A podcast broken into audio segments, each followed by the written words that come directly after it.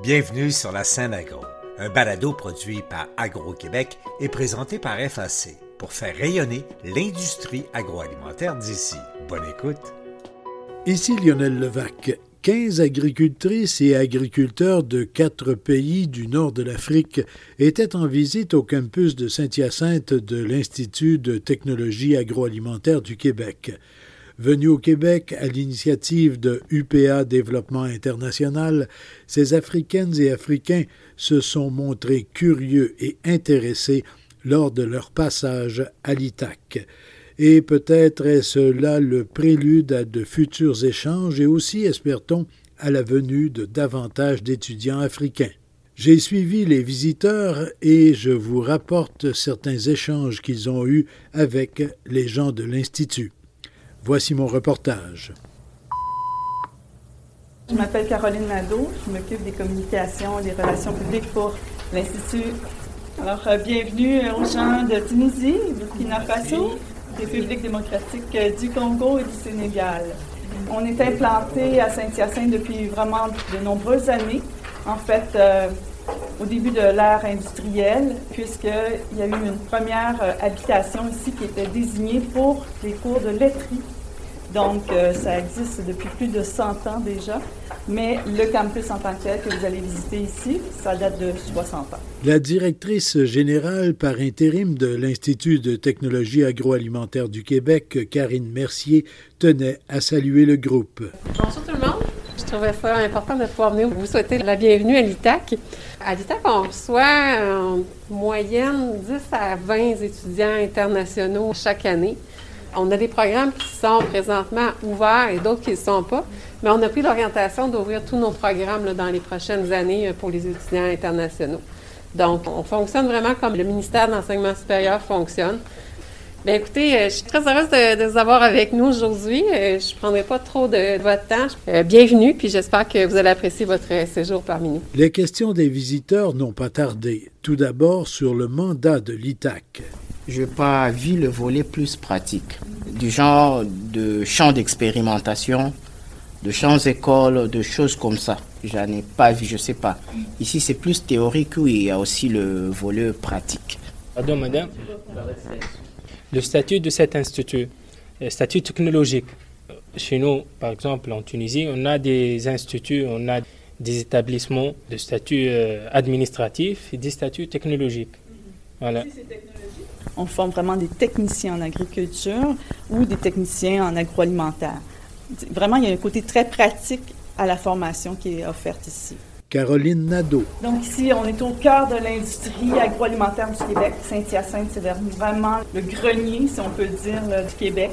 On offre des cours euh, techniques, donc au niveau collégial, préuniversitaire, qui va vraiment de la terre jusqu'au consommateur. Donc, on offre autant des cours pour cultiver la terre, en passant par les animaux, puis la transformation alimentaire également. La plupart des fermes au Québec, on en a 27 000, il y a 70% des propriétaires qui sont venus étudier ici à l'ITA. Ou sinon, ont envoyé leurs enfants ici sur des industries spécifiques comme les produits laitiers, puis de 80% des entreprises ont formé leurs employés à l'ITAQ et une partie de l'équipe de gestion étudiée aussi à l'ITAQ. C'est pour vous dire vraiment qu'on est au centre de l'industrie agroalimentaire au Québec. On a trois fermes-écoles, vous allez en voir une tantôt. Il y en a deux autres à la Pocatière. Là-bas, on a un centre équestre. C'est la seule école d'équitation, mais aussi qui forme des maréchals ferrants, soins des chevaux, tout ça, au Québec. Euh, on a aussi des unités laitières biologiques. On n'a pas ici. Une orientation de plus en plus marquée dans les formations, l'agriculture durable. On est partenaire du ministère de l'Agriculture aussi. On est le coordonnateur du plan de formation d'agriculture durable. C'est des formations où vraiment on traite tout ce qui est la santé des sols, la sécurité alimentaire, l'autonomie. Donc tout l'aspect de développement d'agriculture durable est traité avec ces formations. J'attends un professeur qui va venir vous parler de son projet de parcelle de démonstration. On fait des cultures de toutes sortes de céréales pour tester justement en fonction des climats qui changent.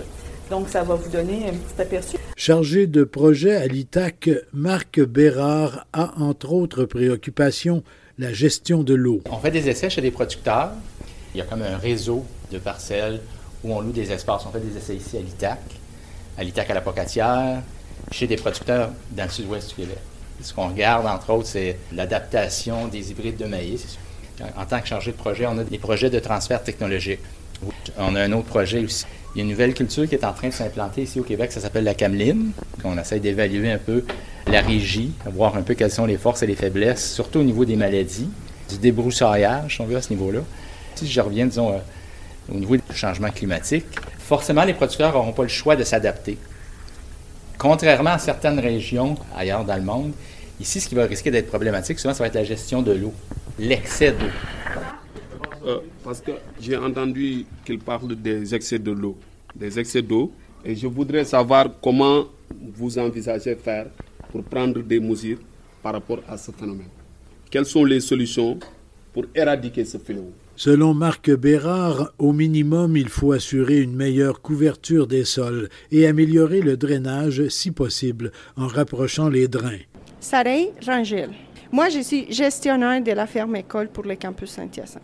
Nous sommes une ferme de type euh, pédagogique. Donc oui, on est une ferme comme n'importe quelle autre ferme. On est inscrit à la Fédération de producteurs de lait du Québec. On a un quota délivré aussi. Ça, ça à toutes les réglementations au niveau production. Mais on a aussi euh, côté euh, enseignement. Donc, on se doit aussi se conformer à toutes les réglementations des comités canadiens de protection des animaux pour tout ce qui est des animaux utilisés aux fins d'enseignement. Dans les tables également, plusieurs questions. Par exemple, sur l'alimentation des vaches.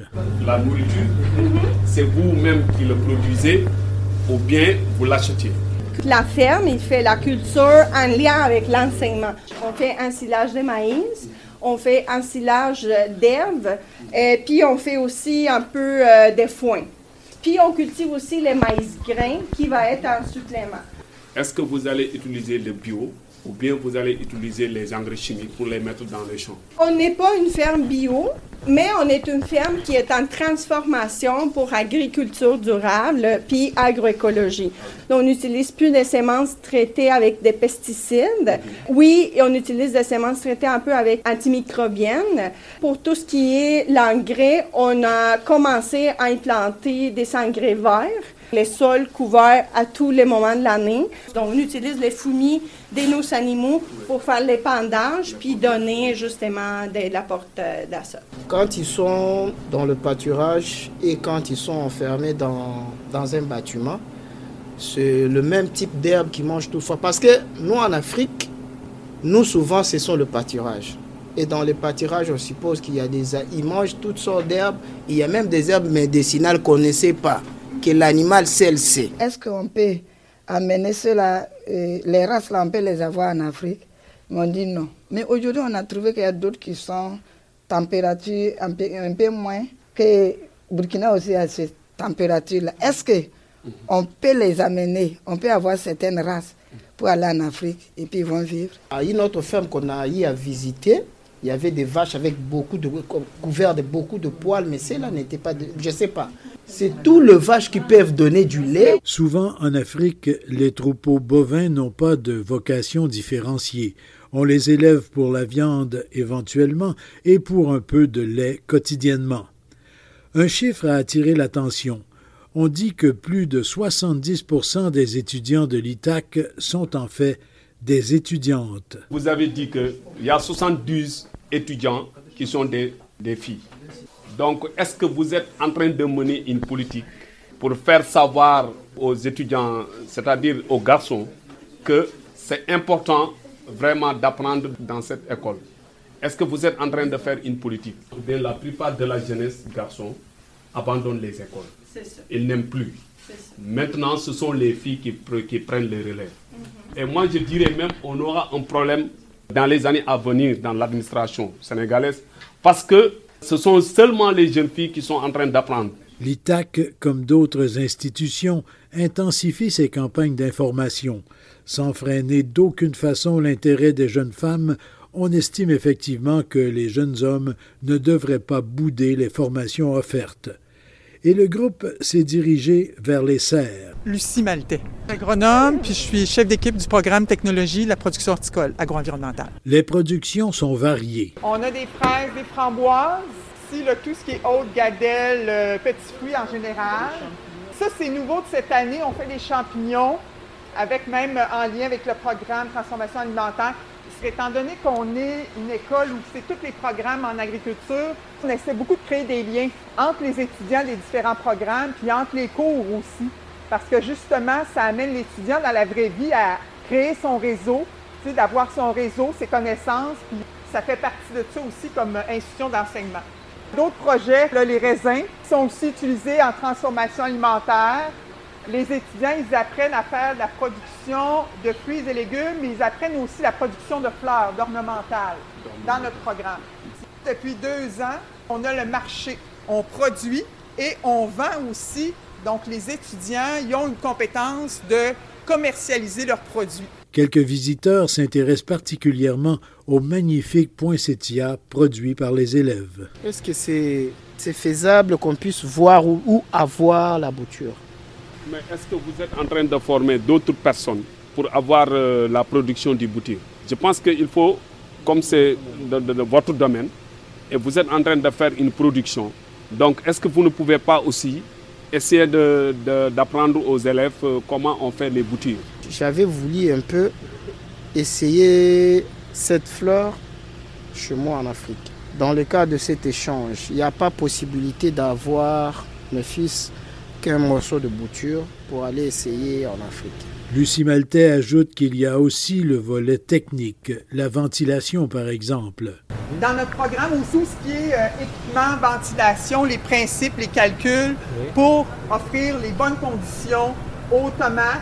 J'ai de la production de cocon, on fait de l'aubergine, on fait du haricot, et du poivron. Et aussi l'éclairage. Selon les stades de la plante, parce que c'est pas toujours les mêmes besoins au long des stades. Fait que si je veux favoriser la floraison, si je veux favoriser la fructification, etc., il y a une compagnie québécoise avec laquelle on fait un projet. J'ai même une étudiante qui va travailler sur leur projet.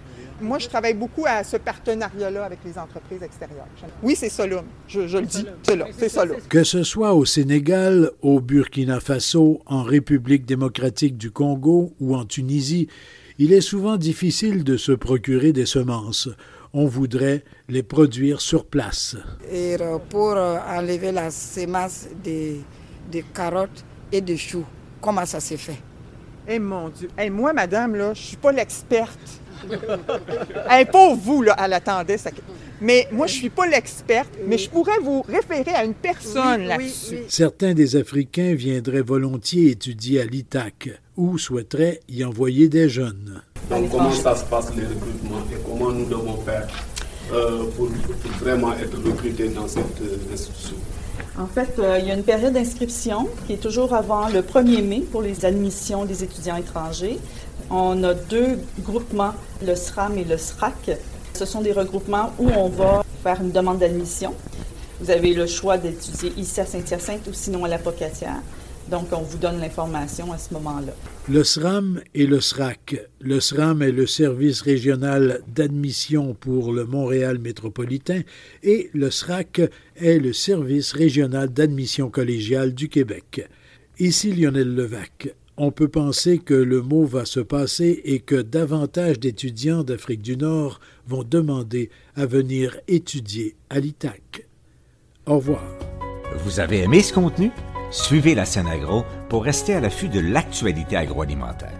Merci et à bientôt.